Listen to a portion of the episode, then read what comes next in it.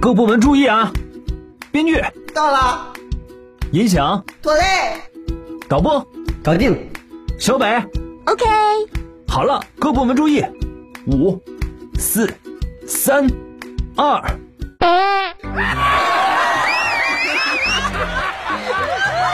小北驾到，阿西。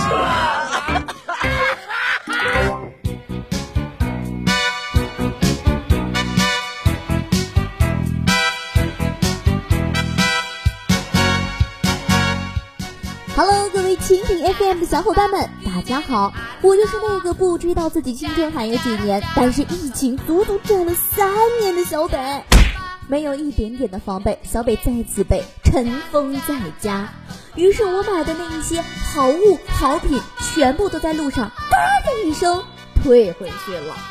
最近买东西卖东西的人的日常，就是不是在退款，就是在劝退款的路上，客户要发货，物流封了。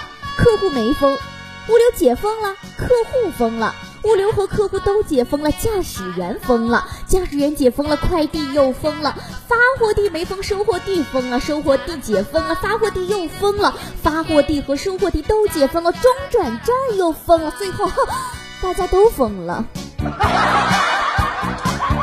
据说现在有一种肥叫疫情肥，因为疫情而居家隔离，每天除了吃就是睡，甚至需要靠进食来缓解心情，最终导致体重上升。后来我一想，如果疫情可以讲话，他们肯定会说这锅太大，背不起。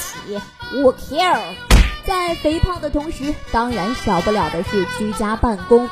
疫情期间呢，我添加了一个本地疫情的群消息。之前群里非常热闹，但是自从我们全城市开始居家办公之后呢，群里就开始冷清了。哦，看来大家就只喜欢在上班的时候带薪群聊，居家办公就等于在家打机，谁有空聊天啊？相对的，老板也有非常合适的借口了。老板让加班，疫情期间克服一下啦；老板取消奖金，疫情期间理解一下啦。总之一句话，一切以老板利益为重。不过话说回来，上班又累，疫情又出不了门，电视剧又不好看。综艺又自我阉割，明星又玩消失，游戏又不想打互联网，哇，真的好无聊。现在我称当前的形势为电子阳痿。居委会也开始统计各家的宠物，让家里有猫、有狗、有鱼、有鸟这些宠物的上报一下，方便主人隔离时社区代喂。我养蝈蝈不太好意思往上报，结果一看我们的社区群里，养长虫的，养西葫芦子的，养鸭的（括号鸭子是正经鸭子，动物），括弧完毕，养蜘蛛的。我们小区千万不要有疫情，就我们小区这物种丰富程度啊，你让无穷小量代位，不一定能给你整明白。嗯，在疫情期间。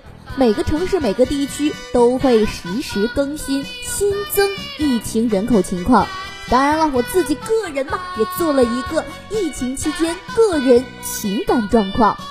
首先，四月二十二日，新增男友零，确诊男友零，疑似男友零，境外男友零，一切正常。Over。